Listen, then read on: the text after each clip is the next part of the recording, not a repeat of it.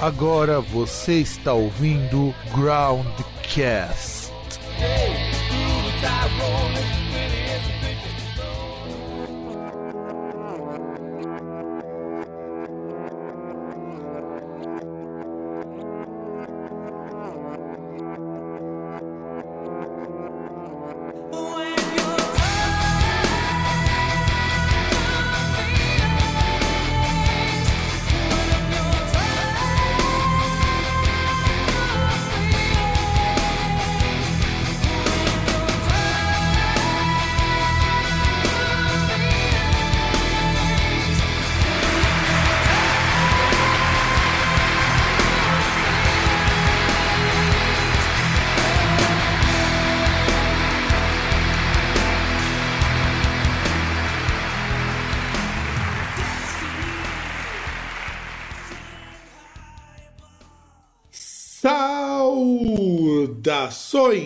Caros amigos, caras amigas do meu do seu. E no nosso programa Groundcast estamos aqui de volta, depois de atos inexplicáveis. E eu aqui diretamente de Santo André, como sempre. E do outro lado, o eterno César. César, dá, dá, dá seu tostão de voz aí. E eu, Fábio, claro que você quer me apresentar. Ai, ai. É, estamos aqui, cansados como sempre, indispostos como sempre. E não sei por que atrasando a minha quarta dose que eu já devia ter tomado mas eu não consegui acordar hoje para ir no posto de saúde. Pô, cara, mas você é puta de um, de um preguiçoso, né, César? É, é, é, muita preguiça. Não vai dizer que não. Não é preguiça, cara, é cansaço. O eterno cansaço, né? queria falar que não é eterno, mas é eterno. Até tem pessoas aí que já vieram para mim no WhatsApp, pessoas que a gente conhece, falou, porra, se algum dia eu te zoei por aquele negócio de falar que é ruim ficar em pé, peço perdão pelo vacilo, porque é uma bosta. Mas, o César, uma coisa, é, a gente vai fazer o Indica hoje, né? Mas antes eu queria te fazer uma pergunta. Você escutou o novo single que o Nakora lançou, do disco de comemoração dos 20 anos do Comalais? Sim, eu ouvi e eu morri um pouco por dentro. Morri um pouco mais por causa disso. Perdi acho que uns quatro meses de expectativa de vida. É, cara, eu não achei o single tão ruim quanto eu achei que poderia estar, só que. É, porque a, a, melodia é a mesma, a música tá ali. Eu só não entendi o blast beat ali no meio. Me soou meio esquisito. Não, calma aí, vamos ver. Qual single a gente tá falando? Eu ouvi. O, o primeiro que saiu, se não me engano, foi Tight Hope. Sim, o. É isso que a gente tá falando? Tie Hope. É. Rope, que eu achei raso, até que bem razoável, cara. Bem próximo cara. do original. Só que assim, duas coisinhas que me deixaram assim com, a, com o alerta ligado. Substituir o vocal do aquele vocal meio estilo Nick Holmes do André Ferro por um guturalzão que não faz o menor sentido. E os blast beat que inserem toda a linha de bateria. Mas de resto, eu achei que até que assim, para quem não esperava muito, até que eu achei que tá bem ok. Não, não achei não, tipo, para mim é aquele negócio. Eles quiseram dar a roupagem atual para as músicas antigas e, cara, ai, é, é aquela velho, aquele velho negócio de igual fazer um Operation Mind Crime 2, Keepers terceiro, sabe? Eu concordo. Um... É, eu concordo.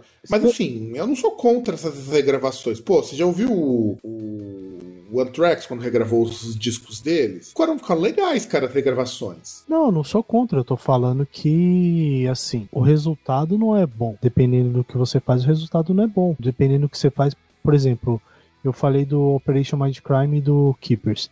Nenhum dos dois foi regravação, foram continuações. E pessimamente feitas.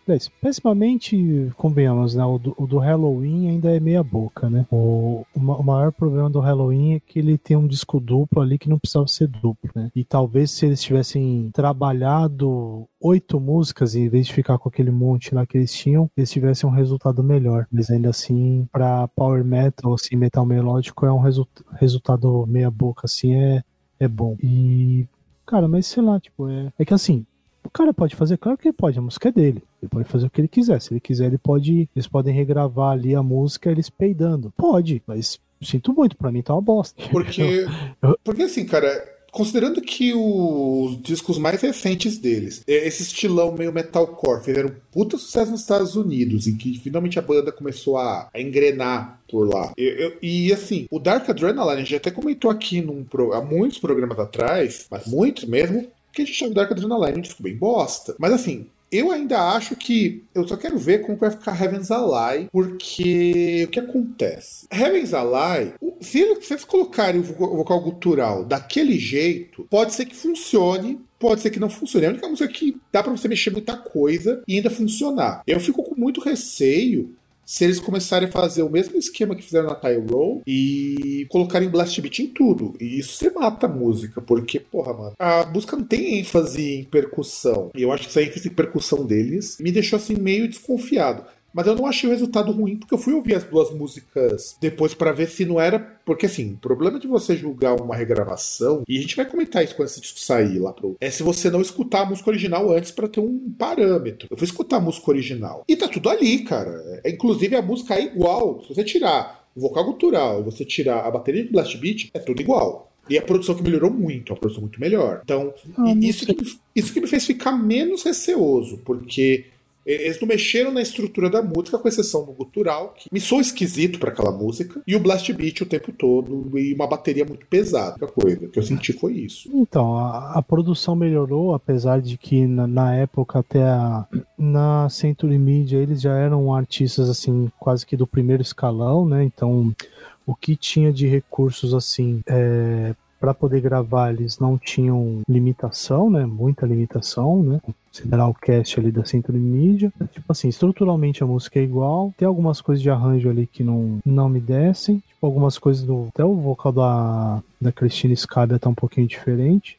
Não, é porque ali ela tá cantando melhor. Essa que é a diferença também, cara. Ali ela tá cantando não, bem não, melhor. Não, tem coisa que ficou diferente no estilo de cantar para pior, não não, mas é porque ela mudou, não tá mais. O vocal dela agora, como ela. Quando ela depois que ela lançou Coma Live, ela começou a estudar canto, né? Porque ela não tinha estudo formal de canto. E o vocal dela deu uma evoluída muito boa. Isso, isso, isso dos discos depois do Karma Code, o vocal dela tá impecável. Talvez o que você pode ter achado ruim do arranjo, talvez, é porque o vocal dela tá muito parecido com o de qualquer outra vocalista de banda de mina que canta lírico. O vocal dela perdeu essa diferenciação. E eu senti um pouco isso, pelo menos, ouvindo essa música, sabe? E, e Ty Rope, e, e também porque é o seguinte, Ty Rope, embora todos os arranjos estejam ali, até os arranjos vocal estejam ali, eu vejo um problema muito grave de que a música mudou muito o tom dela. Ela perdeu aquele tom melancólico para virar uma música muito mais agressiva do que ela é, e do que eu senti.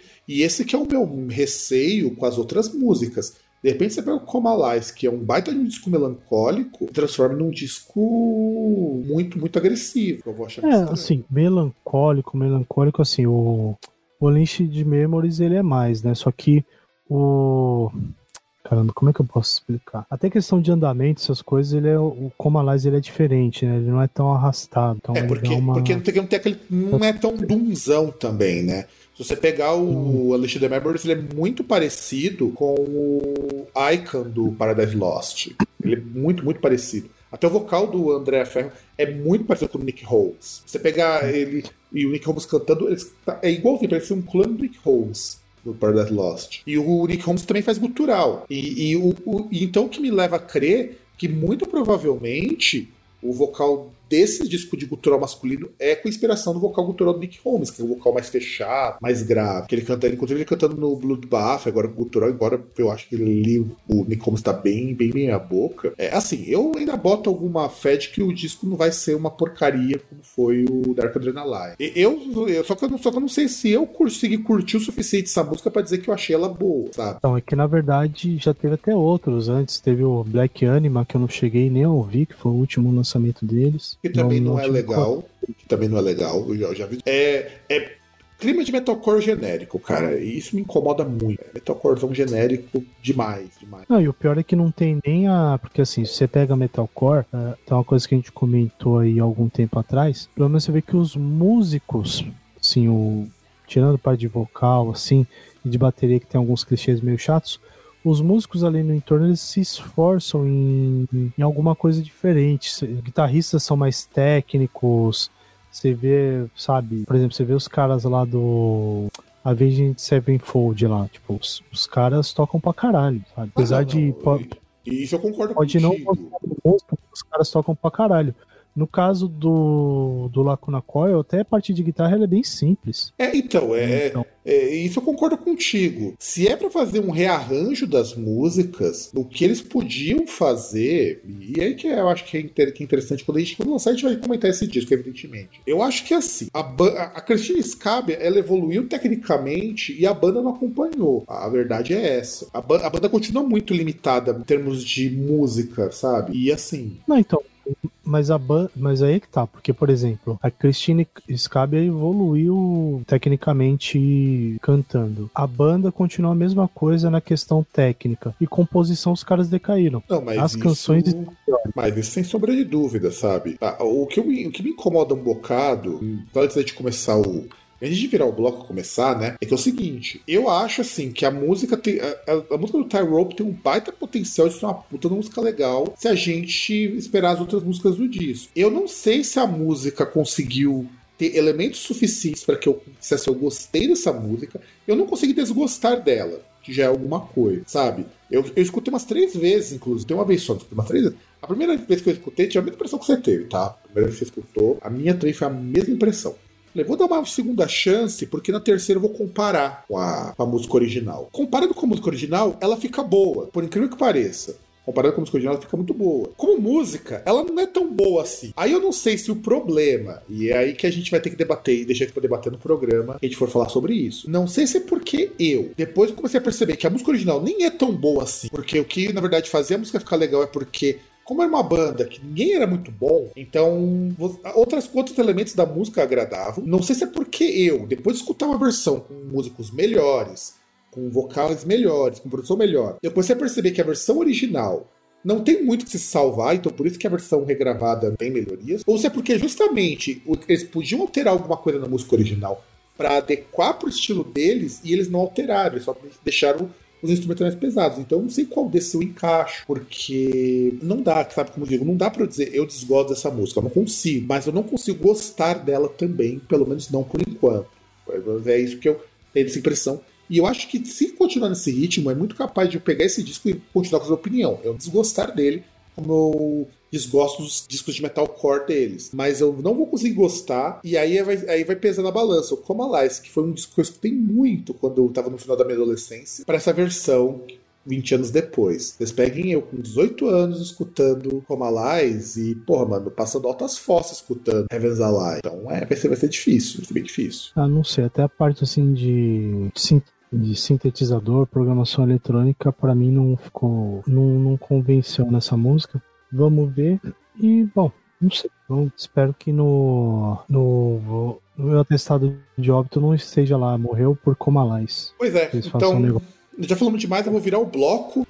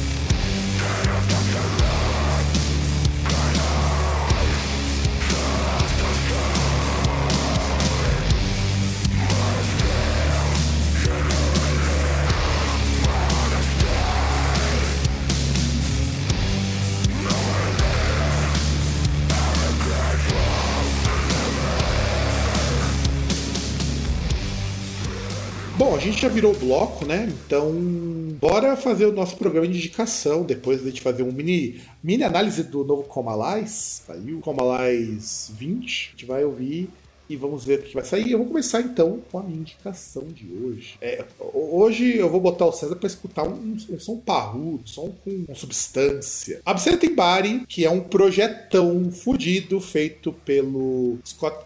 Só pra, eu até deixei aqui anotando para ver se eu não, não esqueci o nome das pessoas. O Scott Kelly, o vocalista do Neuroses, o Mathieu Van der Krochov, eu vou perguntar pro Eric como que pronuncia o nome desse cara, porque num dos discos do Labirinto o cara gravou violão, que é cara, guitarrista do Amen Ra. Eles estavam. Assim, esse projeto já estavam uns dois anos já que os dois se juntaram ali, dois, dois caras muito muito visionário pra heavy pra metal, né? Só que os caras estavam sentindo falta de um punch de bateria. E o que, que eles pensaram? Ah, vamos convidar o Igor né, o Igor Cavaleira, que o único trabalho de metal que ele tem feito é só com o irmão dele para pagar os boletos, porque os projetos dele sem o irmão são muito melhores. E naquela época ele tinha acabado de gravar o Mix Hell, que é um puta de um disco, cara. César, não sei se você já escutou o Mix Hell do Igor Cavaleiro, que é o projeto técnico dele. Não, não ouvi. Cara, é, é foda, é muito bom. A do, dos metaleirinhos ficarem chiando, eu fui ouvir porque o Spotify me indicou, e, cara, é muito bom.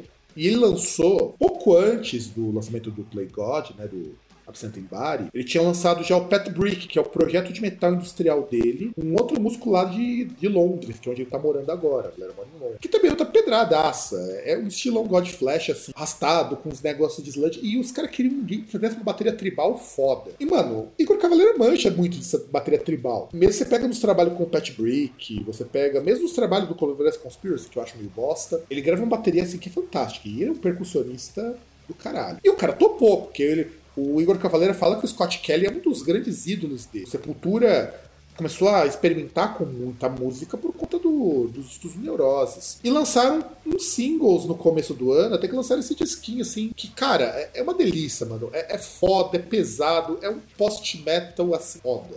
Eu não tenho muitas palavras para descrever o quão foda esse disco. Pra mim já é um dos melhores discos que eu escutei esse ano, novo. E tu, César, escutou o Play God do Upset Body? Claro que eu escutei. Como assim? Eu vou vir para um programa de indicação sem escutar as indicações. E aí, o que, que você achou? Cara, assim, ah, eu, eu não sei se eu tô viajando, mas em alguns momentos me parecia. Me dava a impressão que eu tava ouvindo algo bem parecido com o Machine Messiah. Ou com algumas coisas que tinha no Machine Messiah do Sepultura. Não, tá, não estaria errado. Até porque, a gente não comentou isso, mas como o Machine Messiah é muito uma revisitação do Sepultura antigo junto com o novo.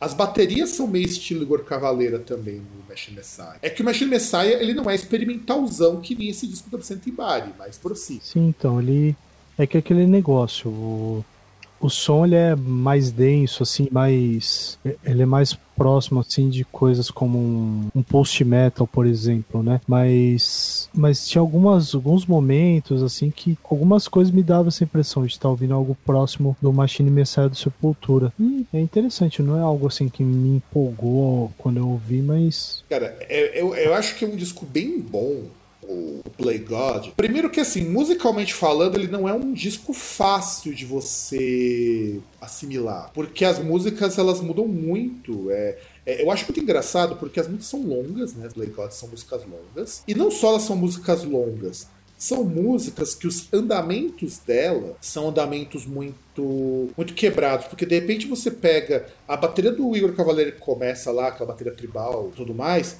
e de repente fica um silêncio na música, e quando volta aquele silêncio, a música já é uma coisa completamente diferente, seguindo os mesmos passos anterior. É, os caras vão variando muito os andamentos. A, a música ela não começa e termina do mesmo jeito. E é difícil fazer. O Igor Cavaleiro segura muito bem a bronca de você pegar músicas que o anda... E, e, e é curioso que os caras tinham projetado essas. Antes do Igor Cavaleiro tocar, mas dá a impressão em algumas delas que a bateria é quem comanda a música. E eu acho isso muito louco a integração que os caras tiveram. Considerando que eles gravaram tudo remoto, o Play God foi gravado tudo remoto, porque o Igor Cavaleiro. Eles gravaram isso aqui no meio da pandemia. Foi gravado durante o Play God. E aí muita coisa foi gravada remoto. Os caras não foram viajar lá pra Bélgica, mora o pessoal do, do, do Amenha, ou mesmo visitar o Scott Kelly. Só se encontraram depois. Boa parte desse disco foi gravado remoto. E eu acho que é um trabalho muito bom, sabe? Considerando que o Igor Cavaleira, o pessoal lembra mais dele pelo Cavaleiros Conspiracy e para xingar os projetos paralelos dele porque acha que não é metal suficiente, aí ele mostra que ele é mais do que metal suficiente para dois caras muito pica dentro desse metal experiment, mais experimental. Eu acho isso importante, sobretudo porque muita coisa de desse, do post-metal e de sludge também, umas coisas meio meio, meio, meio ríspidas. E, e, o vocal do Scott Kelly é um vocal muito, muito bizarro também, porque ele é naturalmente desarmônico. Você começa a escutar ele gritando no, nas músicas, parece que em algum momento ele vai desafinar e não desafina, mas o vocal dele causa uma, uma dissonância assim com o resto da música, porque é muito a, a música é muito grave e o, a voz dele é muito aguda. Sabe? É tudo muito extremo nesse disco. Eu acho esse disco foda.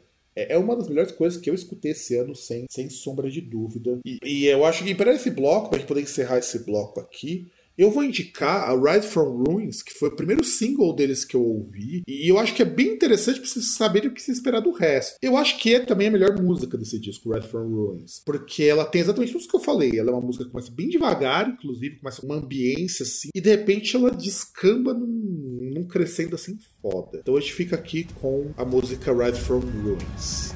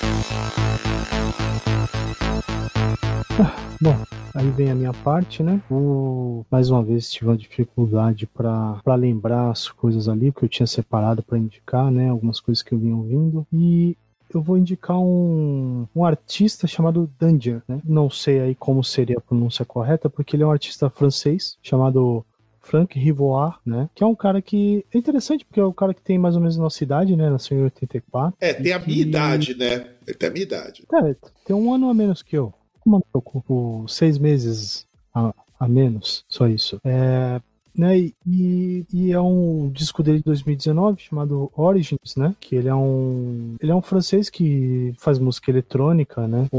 É, podemos dizer música eletrônica e tal. Foi um disco aí lançado em 18 de janeiro de 2019 segundo o Discogs, que é interessante aí, que entra naquele estilo lá de trip hop, eletrônico, é, synthwave, e, eu gostei desse... Quero saber mais sobre esse rótulo aqui, que achei interessante, que é Witch House. Não faço ideia que, que significa isso aí. É, inclusive, o curioso é que eu tava... Vai sair, inclusive, é bem antes desse programa ir pro ar, uma nota que eu fiz de uma banda que eu descobri no Spotify, que é uma da Witch House. Eu já fiz até um artigo no podcast sobre Witch House. É basicamente você pegar uma galerinha que postava muita coisa no Tumblr e resolveram fazer música. Aliás, muito estilo musical surgiu no Tumblr, o Vaporwave e essas coisas. Witch House é justamente o pessoal gotequim que resolveu fazer música eletrônica. Em vez de se basear em tech ou em electro, resolveu se basear em house. E aí pegava Dark Wave e misturava com house, um pouco de post-punk. E é isso que é basicamente Witch House. E é um rótulo que, em tese, tá meio morto, para falar a verdade. Você não vê mais bandas de Witch House ou gente curtindo muito Witch House, mas de vez por outra vai surgir uma pessoa fazendo isso. Mas prossiga, César. Bom, aí assim, né? Ele é um artista que ele começou ali quando ele era pequeno, né? O, os pais, até assim como os pais, os dois trabalhavam, deram para ele se ocupar ali e tal. Ele começou a aprender piano e saxofone, né? Aí quando ele estava crescendo, ele tocou tanto em bandas de jazz quanto bandas punk. E depois ele, conforme ele foi crescendo, ele foi se interessando aí por, por skate e metal. Aí chegou um tempo ali, ele viu um amigo começar a usar um sintetizador, ele ficou interessado, convenceu os pais dele a comprar um, né, para ele, e ele começou a, na música eletrônica, ele começou ali usando é, computadores da Amiga e Atari, né, para fazer aquele estilo de chiptune, né? E aí depois ele foi crescendo aí para tentar aí outros estilos, né? No caso, o estilo aí que é, ele se diz lá que ele ele se diz influenciado, né, pra, por jogos e filmes aí da década de 80, né? Algo que é até uma é meio que um padrão quando você pensa em artistas assim de synthwave, né, de, desse estilo, né? Que foi um foi uma época que principalmente essa parte de sintetizador houve uma, uma explosão assim, né? Então é, é um é um espaço temporal onde tem muita referência para as pessoas tentarem se basear, né, e tentar fazer coisa nova, né? E, né, e, e, ele falou até em uma entrevista, ele, o pessoal perguntando assim como eram as músicas dele, falava que as influências dele eram mais influências de coisas que ele via e não tanto de música, né? E que quando ele tenta assim fazer a composição, ele foca bastante no, no que a música vai narrar. Que, por exemplo, se pensar em campo harmônico, coisa do tipo, né? E aí a música que eu vou indicar é uma curiosidade desse que eu estou indicando que é praticamente todo instrumental é que o nome das músicas é do. Como é que eu posso dizer? São, são numéricos, né? Não sei se significam horas, alguma coisa. E aí, no caso, o, a música que eu vou indicar é 6 e 3. Não sei o que significa isso.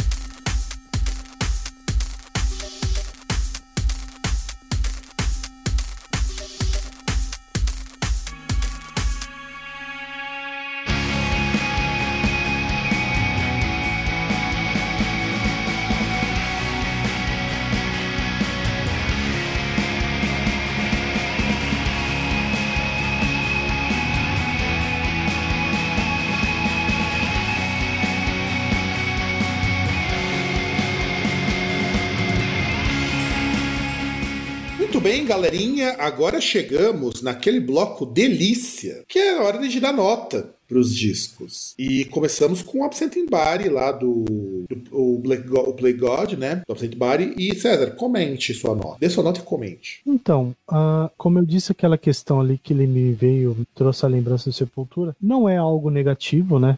longe disso. Até quando a gente comentou, a gente é, nós uh, falamos bastante que era até interessante essa questão do, do Sepultura de ter algo que era acima daquilo que eles estavam fazendo anteriormente, e nesse caso aqui, até em relação àquilo que eu tenho ouvido aí de lançamento esse ano, é algo acima da média, né? Até cheguei a ouvir o single novo do, do Megadeth, né? Já saíram dois, inclusive. Eu ouvi o primeiro. Com, é... com, com o ST do Body Count? Não, não, eu ouvi o primeiro, que saiu antes. É, Esse o é ST eu escutei os dois singles do, do Megadeth. E olha, eu estou positivamente surpreso, o que eu acho estranho. É, é que aquele negócio, né? Eu acho que o. o talvez o Mustaine aí já esteja começando a comer um feijão brasileiro, sabe? Tá sendo apresentado aí um cuscuz paulista. Né? Uma caipirinha. caipirinha. Não, porque ele é exalcoólatra, né? Então ele não pode tomar caipirinha. Mas sei lá, talvez ele tá alguém está mostrando, apresentando ele o torresmo. É, um. Pode ser. Tipo que, tipo que já fizeram com o Blaze Bailey, né? É. Não, não, o Blaze Bailey tem um curso, ele é PHD em brasileiro, né? É verdade. Já é, é, é viúvo de uma brasileira, né? Então ele teve como conhecer bastante coisa lá quando vinha visitar a família da esposa tal. Então, esse aí é um caso à parte. Esse, e, esse é. Esse, esse, é, foi, é esse, esse foi formado no curso de churrasco do Carlos Carne, né? E, esse é brasileiro por direito adquirido, por uso capião. E assim, o, o disco eu achei bem interessante, a, até a sonoridade e tal. É, como você disse antes, não é um disco assim que é muito fácil para ouvir, né? E para mim é um disco assim, tendo em base o que o pouco conhecimento que eu tenho no estilo e coisas do tipo, para mim é um disco assim que fácil ele tem assim um uma nota 3.8, é. assim, fácil. Eu já jogo dele para um 4,5 tranquilo, cara. É muito bom em termos de produção musical. É, é um disco que dentro do post-metal, ele vai estar tá muito acima de, de, até de assim, é que post-metal é meio foda de avaliar, porque cada banda faz uma coisa diferente. O post-metal tem essa vantagem. Você pega o Neurosis, faz uma coisa, que é mais punk, punk industrial. Você pega o Isis, que é para um lado mais noise. Você pega o Melvins, que faz umas coisas absurdas. Inclusive, eles são meio que precursores dessa coisa sludge, post-metal. Você vai pegar o Labirinto mesmo, agora tá metendo sintetizadora, tá não poder mais, uns trecos de black metal, mas é agora que eles assumiram o post-metal desde, do, desde o penúltimo disco, que, que, o Eric já tinha conversado comigo que eles iam sair do post-rock e abraçar o post-metal de vez. Então, cada banda consegue fazer uma coisa diferente, e o Play God do Absent Body não é diferente. Eu acho que o Play God, inclusive, de discos de post-metal, ele é mais acessível hoje do que se você escutar qualquer outra coisa de post-metal, porque tem uma familiaridade com as bandas lá, tem familiaridade mesmo com o Amen-Ra, Neurosis, Neurosis Antigo e tudo mais. A única coisa que eu faço de ressalva, de ressalva é que se você não é uma pessoa que gosta de coisa muito experimental, Play God pode te deixar um pouco confuso. Eu sei que é o caso do César, porque o César, é, é, o gosto dele é gosto de velho. Por isso que ele só indica bater de synthwave. O gosto dele é de velho. É, você não vai ver o César indicando coisas que lembrem sons modernos, porque tudo que o César escuta acabou nos anos 80 porque é o que ele escuta de mais novo. Não, desculpa, porque eu não gosto de jovem, cara. Minhas experiências com jovens são uma merda. Então, é... e você quer que eu goste de coisa de jovem? É Mas isso, isso, isso tá muito longe de ser coisa de jovem, cara. Coisa de jovem. Escuta Pablo Vittar, Coisa de jovem tá dançando TikTok. Depende, depende. Depende do jovem. Mas ainda assim é complicado. É coisa. É, tudo isso daí é coisa que nasceu nos anos 90. Inclusive, post-met, essas coisas são nos anos 90. E assim, assim 4,5 tranquilo, cara. 4,5, porque pra mim é um dos melhores discos desse ano. Embora eu já escutei coisas que me agradaram mais posteriormente. Muito, muito mais. Mas eu gostei muito. Eu achei que é assim. É foda. É um disco foda. Tem muito o que dizer. E vamos lá ao Danger, né? Porque o nome. Eu acredito que não seja em francês esse codinome do cara. Porque se for vai ser a Danger. Aí, é, é, eu acho que não. Mas eu acho que não é em francês. Cara, eu escutei o disco dele e eu tive um probleminha. Na verdade, fui escutar os outros também, porque antes de falar do veredito do meu disco, você pega pra escutar outras músicas. Cara, ele é insuportavelmente chato em muitos pontos, cara. Mano, é assim, a produção dele é uma produção meia boca. Eu, isso eu tenho que dizer. Não sei se é de propósito para simular aquelas coisas dos 80, não sei se é por falta de recursos, mas é uma produção meia Isso me incomoda muito. Em disco de synthwave novo, assim, me incomoda muito essa produção meia boca. Mas tudo bem, passa, né? Eu, eu, eu, eu escutei pensando, vai, o cara tá simulando o estilo dos anos 80, que as coisas eram meio ruins mesmo. O meu problema é que não tem identidade a música dele. O meu problema com ele é falta de identidade. Todas as artes de synthwave que você trouxe, mesmo aquele último lá do último programa, que é um um, na verdade, é mais um hard rock farofa que entra com synthwave porque o cara coloca uns tecladinhos de churrascaria. Tem uma identidade muito legal. Você percebe que cria uma identidade. Esse não, cara, é, é, a impressão que eu tive é que eu tava escutando muita música justamente dos anos 80. E isso não me desce, sabe? Não que o cara seja ruim, mas como eu falei, se eu analisar pensando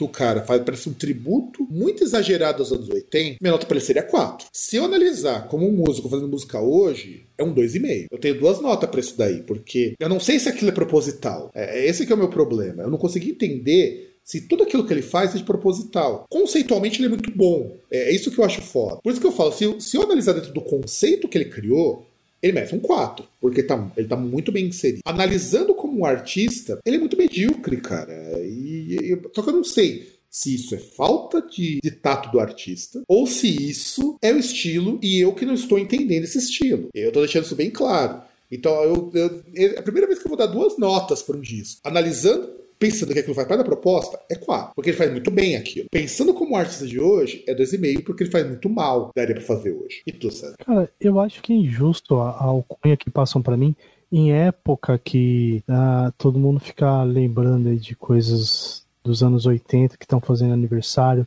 que ainda temos toda essa. Como é que eu posso dizer? Não tem duas semanas atrás estavam discutindo, tipo, Master of Puppets era discussão por causa de Stranger Things, que nada mais é que releitura de coisas dos anos 80. E também e, e, e, e, que a música funcionava, inclusive. A gente até comentou no outro programa que a música funcionava para aquela cena. Que, aliás, poderia estar num filme de anos 80, daquela época, que funcionaria igual. O filme de terror dos anos 80 com Master of Puppets seria foda. Então, mas aí foi um. Assim, como eu disse, eu.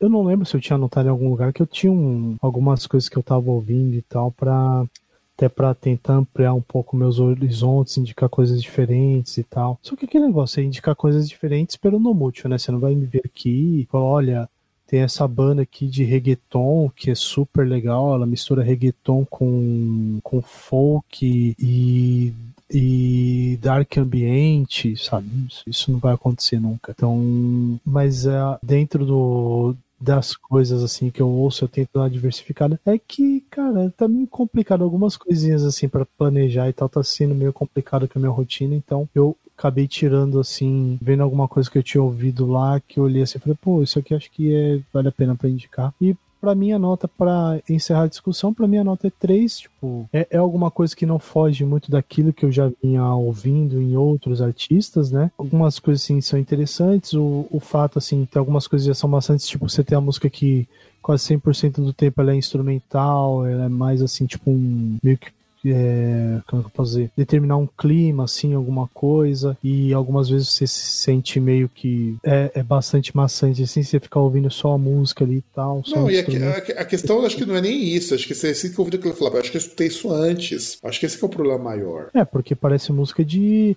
É, é igual aquele lance de música de jogo dos anos 80, de música de Atari que tipo é a música ali repetindo direto. É, é, música com duas notas, porque era o que o cartucho aguentava. Se você colocasse uma terceira, você não tinha gráfico. O gráfico só permitia conseguia colocar um arpejo e uma percussão. Era o que dava para colocar. Não é que nem uma amiga. Ou, inclusive, eu queria muito fazer um artigo, fazer um programa, mas é, é muita pesquisa que eu não tenho tempo de fazer. O Amiga foi revolucionário nessa época porque você podia gravar em vários canais. Né? As músicas dos jogos de Amiga era uma coisa sensacional. Tanto que você usa o chipset dele para programar música até hoje. Porque ele permitia uma programação em MIDI de, acho que permitia seis ou oito canais, alguma coisa assim. Ele era bem evoluído. Não é que no som digital que você não precisa se preocupar com camada, porque o som digital você tem que preocupar com o tamanho da mídia. Mas o som analógico, o som e é isso que eu acho que é foda do Danger, sabe? Ele ele não tem aquele lado lo-fi dos anos 80, o que eu falo que eu acho que é um ponto até positivo, porque você vai escutar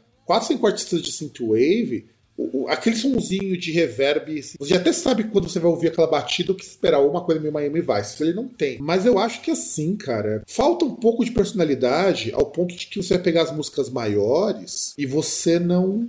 Você não sente que aquilo ali é uma música dele. Você sente que você já ouviu aquilo ali e aquilo te deixa um pouco entediado. Eu não sou contra essas músicas. O Perturbator faz muita música instrumental, mas o próprio Perturbator, o próprio Perturbator falou que o Synthwave já tá começando a dar uma caída. Ele falou que o Synthwave já tá, já tá perdendo um pouco do fôlego por isso que ele, vai, ele, ele apostou num projeto de, de Dark Wave, pra diversificar um pouco os, o que ele tava fazendo. E o próprio cara do.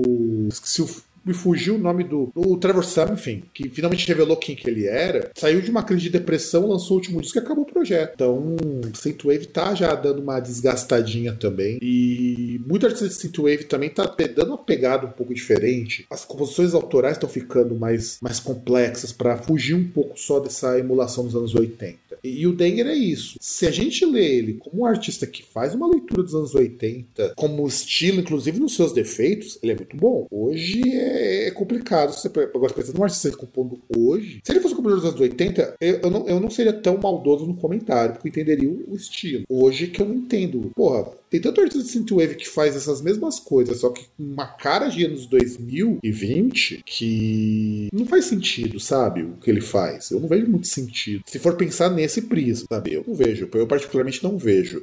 E tu, César, continue que eu te interrompi. Bom, e aí para mim ele fica na média lá das suas notas, mais ou menos. É 3, porque tem essa questão do de poder ser uma experiência amorosa, assim, para quem às vezes não, não curta essa parte de, tipo, ficar toda hora ouvindo música ali instrumental e os pontos que já foram falados. E também a questão da sonoridade, que algumas coisinhas que são legais e tal, que pelo menos eu, eu curti, assim, acho que para você ter uma audição, assim, outra dentre os discos que vai ouvir na semana, eu acho interessante. É, eu falo, não é ruim, cara, vai por, não é ruim, nós já, já indicamos coisas muito piores, mas, como falei, se você pensar como anos 80, ele é muito bom. Mas como hoje, os defeitos não fazem muita lógica e é por isso que eu não, eu não consegui dar uma nota só. E acredito em gente, não é fácil quando acontece isso. Bom, galerinha, vocês escutaram nosso programa de hoje. O áudio tá meio zoado. Deixa eu dar um aviso pra vocês. Porque eu ainda tô arrumando umas coisas aqui no meu computador. Porque deu uns problemas e tal. Então o áudio tá 100%. Mas eu espero que para os próximos programas a gente consiga dar uma arrumada. Ele fique joia. E é isso aí. Nossos contatos: contato.groundcast.com.br, groundcast.com.br no site. Procure pro Groundcast no Facebook, arroba Groundcast no Twitter e Groundcast Brasil no Instagram. Então é isso, galera. Um grande abraço.